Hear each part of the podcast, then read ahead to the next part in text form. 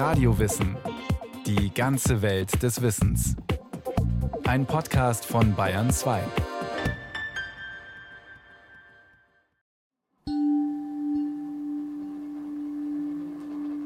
Auf der türkisfarbenen quadratischen Platte ist ein Muster vorgezeichnet. Vier tibetische Mönche, einer auf jeder Seite des Quadrats, beugen sich darüber. Sie halten eine lange, schmale Metallröhre in der Hand, über die sie mit einem zweiten Metallstab in der anderen Hand reiben und klopfen. Nur wer sehr genau hinsieht, erkennt, dass aus der Spitze der messingfarbenen Metallröhre ständig kleinste Sandkörnchen rieseln. Sie rollen genau auf die Stelle, die ein jahrhundertealtes Ritual dafür vorgesehen hat. Sandkorn für Sandkorn entsteht langsam ein ganz bestimmtes Muster.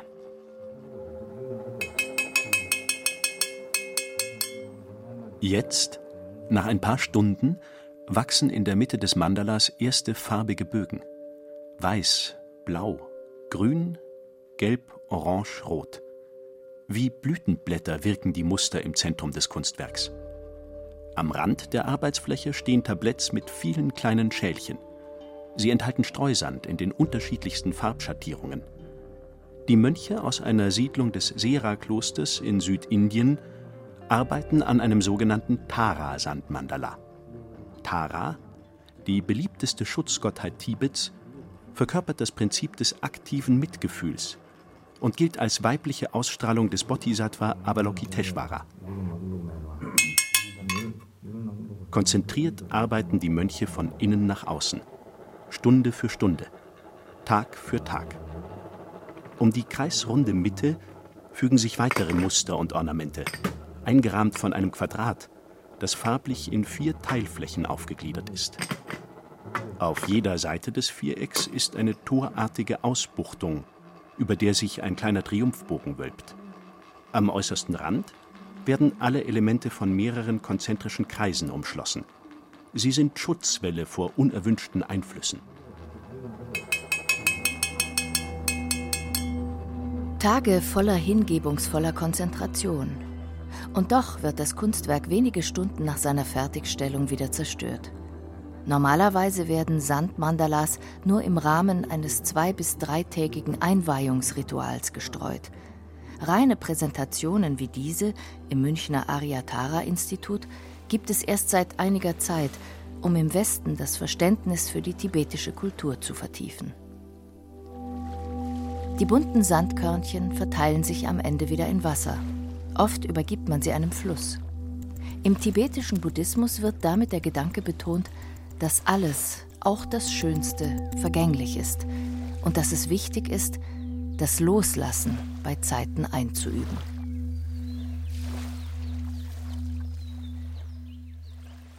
Was genau aber ist ein Mandala?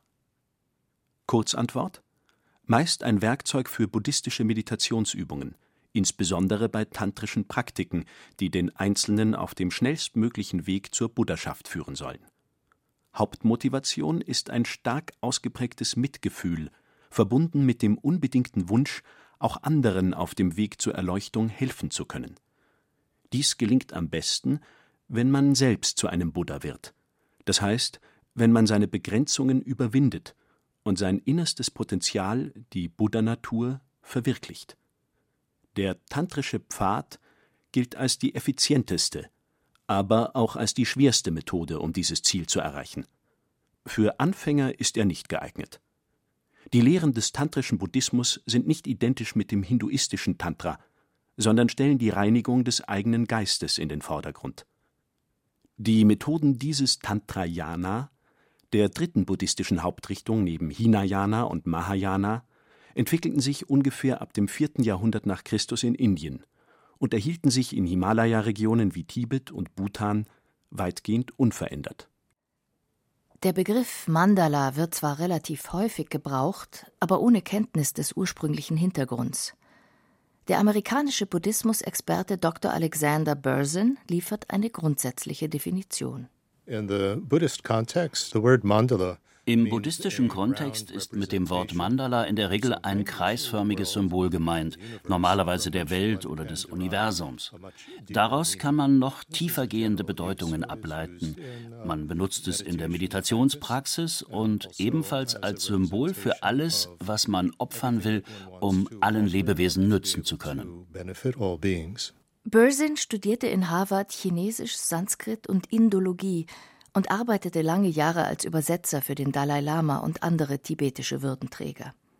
Im indischen Dharamsala studierte und praktizierte er unter Anleitung von Meistern aller vier tibetischen Buddhismusschulen. Nach fast drei Jahrzehnten in der tibetischen Exilgemeinde ließ er sich in Berlin nieder und baute das umfangreiche Online-Portal bursinarchives.com auf. Es stellt kostenlos buddhistische Quellentexte, Übersetzungen, Vorträge und Manuskripte in zahlreichen Sprachen zur Verfügung. Im Westen löst das Stichwort Mandala meist oberflächliche Assoziationen aus. Ungeniert wird es heute weltweit vermarktet. Hotelketten verwenden es ebenso wie jedes andere Unternehmen, das seinen Produkten einen exotischen Touch verleihen will. Und dann sind da natürlich auch noch die bunten Ausmalbücher, die alles Mögliche unter dem Wort Mandala subsumieren. Keltisches Mandala, indianisches Mandala, Pflanzenmandala, Entspannungsmandala. Auch der Schweizer Psychoanalytiker Carl Gustav Jung hat sich mit dem Thema Mandala beschäftigt.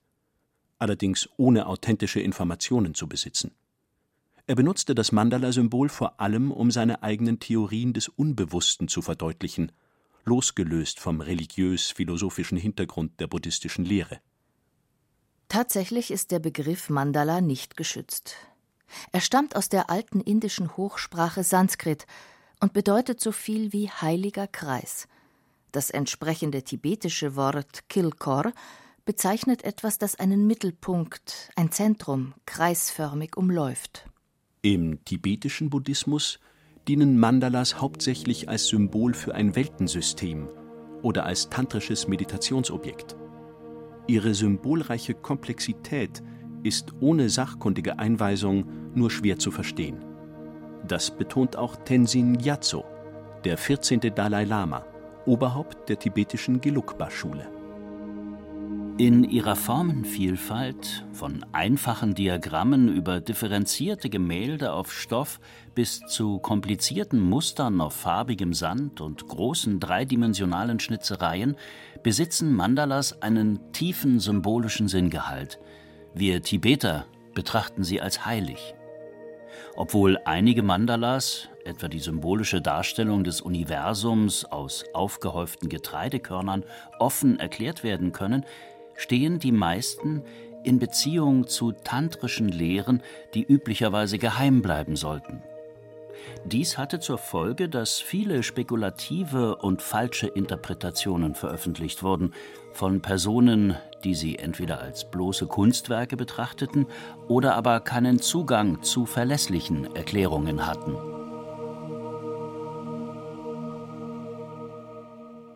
Oft wird zwischen einem äußeren, einem inneren und einem geheimen Mandala unterschieden. Dr. Alexander Bursin Uh, das äußere Mandala bezieht sich auf die äußere Welt. Es steht als Symbol für alles Materielle, das wir opfern wollen zum Wohl der anderen. Das innere Mandala meint unseren Körper, unsere Energien, zeitliche Rhythmen. Es wird ebenfalls zum Nutzen anderer dargebracht. Und das geheime Mandala hat mit unserem Glücksempfinden zu tun, mit dem Wunsch, unser Glück mit anderen zu teilen und jeden Menschen glücklich zu machen. Mit der Opferung eines äußeren Mandala will der Schüler seine Wertschätzung gegenüber dem Lehrer zum Ausdruck bringen. Symbolhaft wird deshalb aus einfachen Materialien, beispielsweise aus Reis, ein Gebilde geformt, das die gesamte Welt oder das Universum darstellen soll auch durch eine Handmudra, bei der die Finger in einer bestimmten Weise ineinander verflochten werden, kann ein Mandala-Opfer dargebracht werden. Damit soll verdeutlicht werden, die buddhistischen Unterweisungen sind für den Übenden kostbarer als alles andere. Er macht seinem Lehrer sozusagen die Welt zum Geschenk, um sein Engagement und seine Dankbarkeit zu zeigen Aber das ist nicht wörtlich zu verstehen, denn niemand kann das Universum verschenken. Aber wofür es steht, denn ein Mandala repräsentiert immer etwas noch tiefergehendes, ist unsere Bereitschaft, unsere ganze Zeit und Kraft einzusetzen, um die Unterweisungen unseres Lehrers zu verstehen. Ein inneres Mandala dient dagegen als Meditationsobjekt bei tantrischen Praktiken. Diese wurden ursprünglich nur an wenige, besonders befähigte Schüler weitergegeben. Voraussetzung dafür war und ist die Einweihung durch den spirituellen Lehrer. Die Details werden geheim gehalten, Unbefugte sollen so davon abgehalten werden, in falscher Weise zu praktizieren. Ohne Vorkenntnisse bleiben die Texte ohnehin meist rätselhaft. Auch der menschliche Körper kann als inneres Mandala verstanden werden. Basierend auf indischen Traditionen geht man davon aus, dass der Mensch von Tausenden von Energiekanälen durchzogen ist, in denen sogenannte Winde zirkulieren, von sehr groben Bewusstseinsströmen bis hin zu den subtilsten. Sie sollen meditativ harmonisiert werden.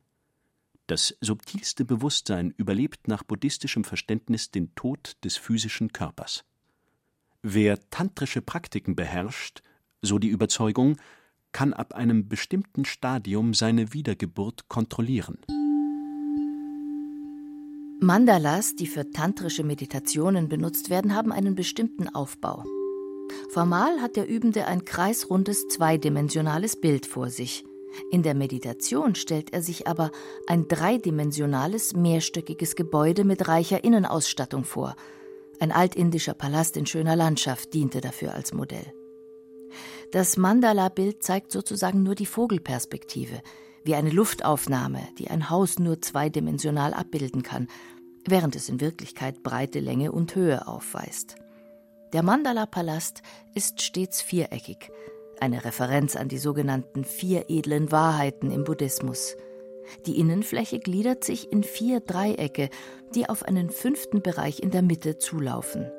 In diesem Mittelbereich ist als zentraler Bezugspunkt ein Buddha, eine Sanskrit-Silbe oder ein Symbol, etwa ein Lotus oder ein Juwel platziert. Sie prägen die jeweilige Grundthematik des Mandalas, zum Beispiel Mitgefühl, geistige Klarheit oder Großzügigkeit. In der Meditation wird das Mandala zum Instrument der Selbsterkenntnis und Selbstvervollkommnung. It is representing a es stellt dann eine gereinigte Welt dar. Man stellt sich vor, dass man sich darin befindet, um in der Lage zu sein, sein eigenes negatives Selbstbild aufzulösen und ein positiveres aufzubauen. Ziel ist es letztlich, alle Selbstbilder hinter sich zu lassen und sich klarzumachen, dass sie alle nur Projektionen des eigenen Geistes sind. Man sollte also weder die Einschätzung haben, oh, ich bin so schrecklich, noch, oh, ich bin so wunderbar. Letzteres lässt uns meistens sehr stolz werden.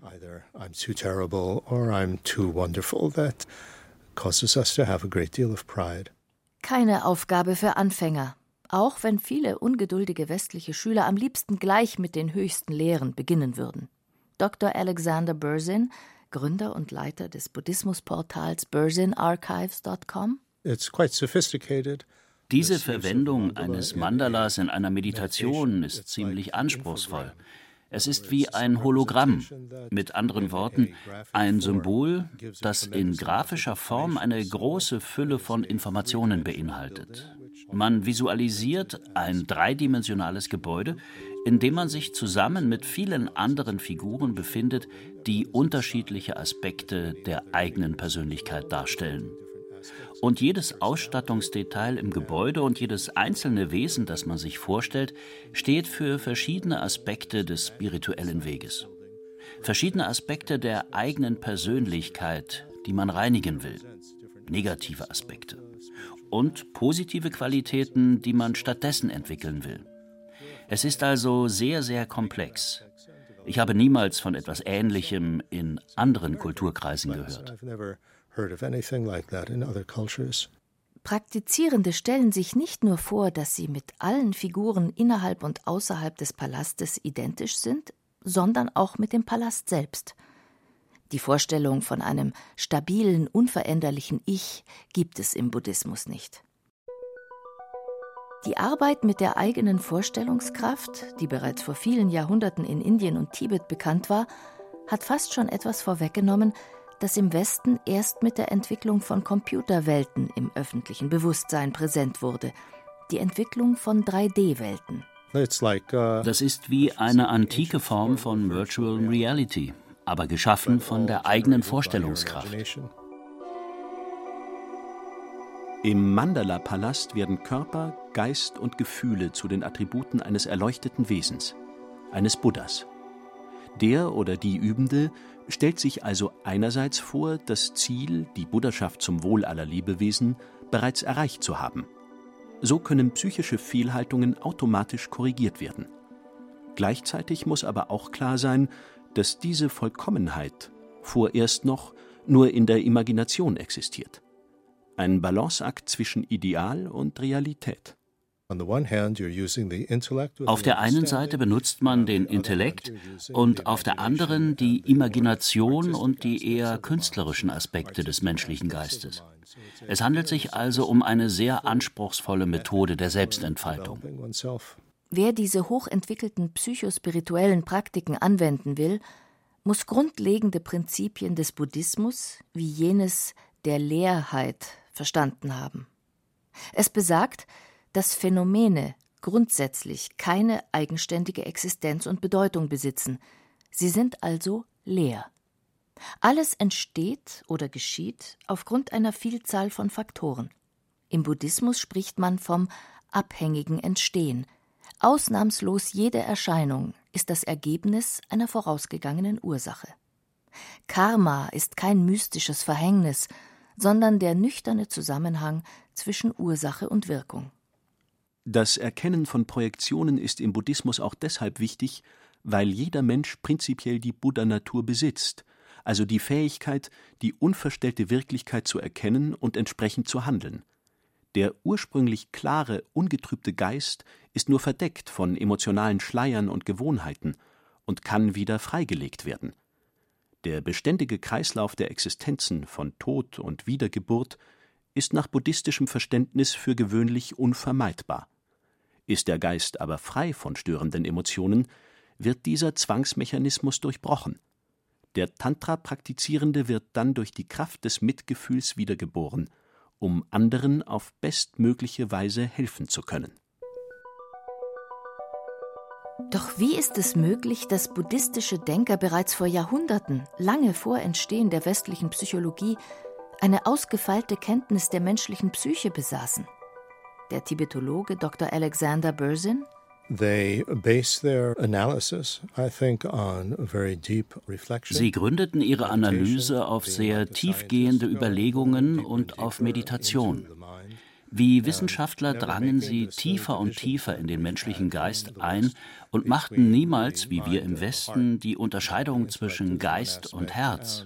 Sie gingen niemals davon aus, dass der Verstand ein Aspekt und die Gefühle ein anderer sind. Wenn man von einem buddhistischen Gesichtspunkt aus den Geist betrachtet, dann sprechen wir über alle diese kognitiven Prozesse, die Vorstellungen und das intellektuelle Verständnis und auch über die Gefühle, die Emotionen von Glück und Unglück. Ich glaube, weil die frühen Buddhisten eine sehr ganzheitliche Sichtweise des Geistes hatten, waren sie in der Lage, durch Innenschau und die ständige Überprüfung ihrer Thesen in der Praxis ein sehr anspruchsvolles anspruchsvolles System auszuarbeiten. Uh,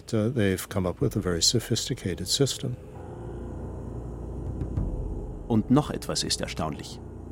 Manche buddhistische Praktiken untermauern Erkenntnisse, die eigentlich erst die modernen Neurowissenschaften geliefert haben. Beispielsweise, wenn Meditationsanleitungen offenbar von der stillschweigenden Annahme ausgehen, dass dank der Plastizität unseres Gehirns neue Denk- und Wahrnehmungsmuster durch ständige Wiederholung geschaffen werden können. So gibt es Übungen, bei denen man die Opferung eines Mandalas hunderttausend Mal wiederholt. Das gehört zu den vorbereitenden Praktiken. Dabei baut man einen neuen neuronalen Pfad auf. Stichwort Neuroplastizität. Allerdings ist damit nicht eine rein mechanische Wiederholung gemeint. Nur mechanisch etwas abzuspulen, während der Geist abschweift oder sogar eine Vorstellung ablehnt, wird gar nichts bewirken. Denn was man erreichen will, ist, einen neuen neuronalen Pfad zu schaffen, um sich beispielsweise voll auf den Bewusstseinszustand der Großzügigkeit einzustimmen. Die Vorstellungskraft des Menschen und ihre Wirkung auf die Psyche kann aber auch in einem noch viel fundamentaleren Zusammenhang genutzt werden. Der Einzelne kann lernen, seine Gedanken und Gefühle so auszurichten, dass sie einem friedlichen Zusammenleben auf dem Globus förderlich sind. Genau diesem Zweck dient das Kala Chakra Ritual, das der Dalai Lama wiederholt an verschiedenen Orten der Welt abgehalten hat. Kala Chakra bedeutet Rad der Zeit, keine lineare Zeit, sondern gemäß östlichem Verständnis ein beständiges Kreisen. So ist das Ritual eng mit der Frage verbunden, wie verschiedene Kreisläufe ineinandergreifen, in der Natur, zum Beispiel bei den Bewegungen der Planeten, bei den Jahreszeiten, aber auch bei den energetischen Kreisläufen im menschlichen Körper, dem Rhythmus unseres Atems, dem Wechsel unserer Stimmungen. The meaning of the Kala Chakra ritual is die allgemeine Bedeutung des Kalachakra-Rituals ist, dass die Probleme der Welt sowohl auf einer äußeren als auch auf einer inneren Ebene existieren. Wir haben Probleme auf einer äußerlichen Zeitebene in Form von Kriegen und Hungersnöten und dem beständigen Auf und Ab der Wirtschaft und auf einer inneren Zeitebene. Beispielsweise lässt Zeit uns altern. Wir wollen die Probleme, die mit dem Phänomen Zeit verbunden sind, überwinden, indem wir sie mit Hilfe eines Mandalas transformieren.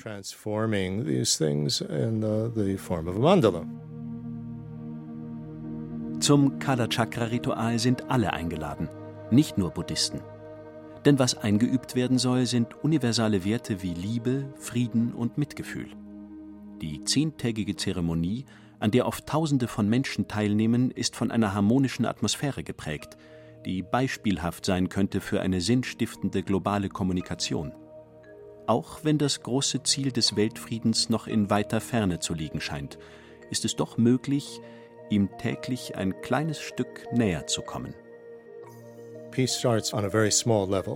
Wenn man Frieden im eigenen Geist erzeugt, kann man auch seine Familie und seine Nachbarn beeinflussen und langsam wächst der Frieden weltweit.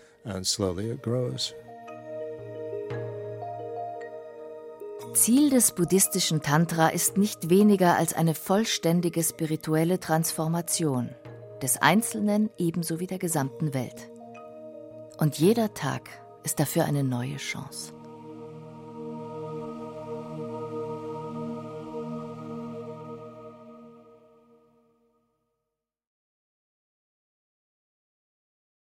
Sie hörten Mandala, Abbild des Universums von Gerda Kuhn. Es sprachen Irina Wanka, Thomas Birnstiel und Detlef Kügo. Technik Lydia Schön. Regie Christiane Klenz. Eine Sendung von Radio Wissen.